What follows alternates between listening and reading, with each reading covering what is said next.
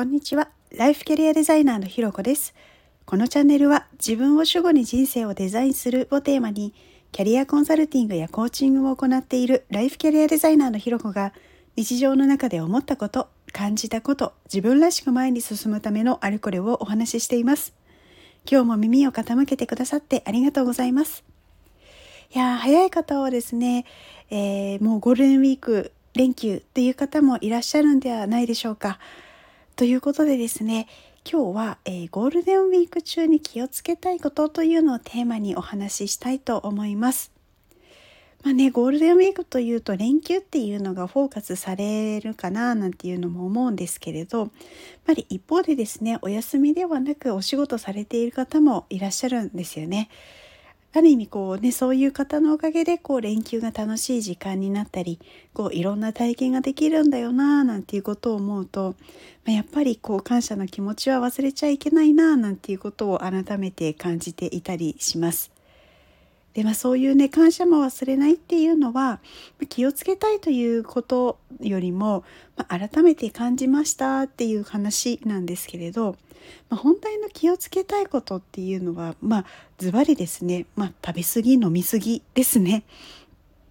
まあ、このね1週間は私もあの完全に休みの連休っていうわけではないんですけれど、まあ、やっぱり他の人比べるとやっぱりちょっと仕事量が少なかったりとか、まあ、お休みだったりまあ、あの旦那さんも家にいたりみたいな感じで、まあ、日常と比べるとちょっと違うなという感じなんですね。で、まあ、なので、まあ、基本的にお家でのんびり過ごす予定なんですけれど、まあ、そうなるとですねやっぱりこう食べることっていうのが、まあ、いつもより楽しくするためにこうなんかこう作る料理とか品数とかあとまあ私たち夫婦はお酒も好きなのでこうお酒に合うおつまみなんかも考えたりするんですよね。でこうね1週間を満喫するっていう意味ではそういうところもね気にしないで楽しむっていうような選択肢もあると思うんですけれど、まあ、あまりねいつもと違いすぎるっていうのももう体への負担も大きくなる分あとの、まあ後の代償っていうのもすごい大きくなります。まあ、これはもうダイエットしているしていないにもかかあのしていないにかかわらずやっぱり食べ過ぎ飲み過ぎっていうのはこう胃腸への負荷っていうのがすごい高くてでそうするとこうなんとなく重だるかったり疲れが取れなかったり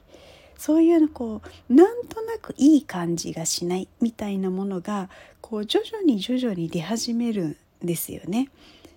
でその状態のままこう通常モードにならざるを得なくなってでなんかちょっとしんどいみたいなところにつながっちゃうんですよね。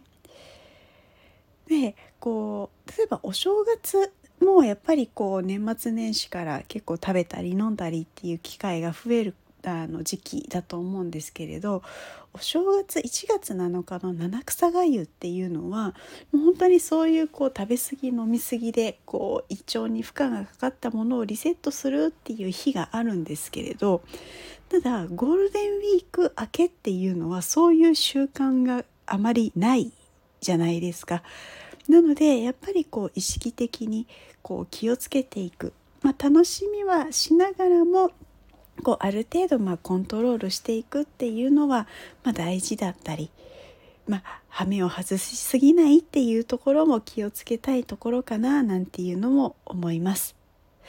ていうことをですねお話ししながらこう、まあ、自分自身をすごい戒めているような感じもします。ということで今日はですね、えー、ゴールデンウィーク中に気をつけたいことというのをテーマにお話しさせていただきました。ここまで聞いてくださってありがとうございます。いいね、コメント、レター、フォローいただけるととっても励みになります。よろしくお願いします。それではまた次回お会いしましょう。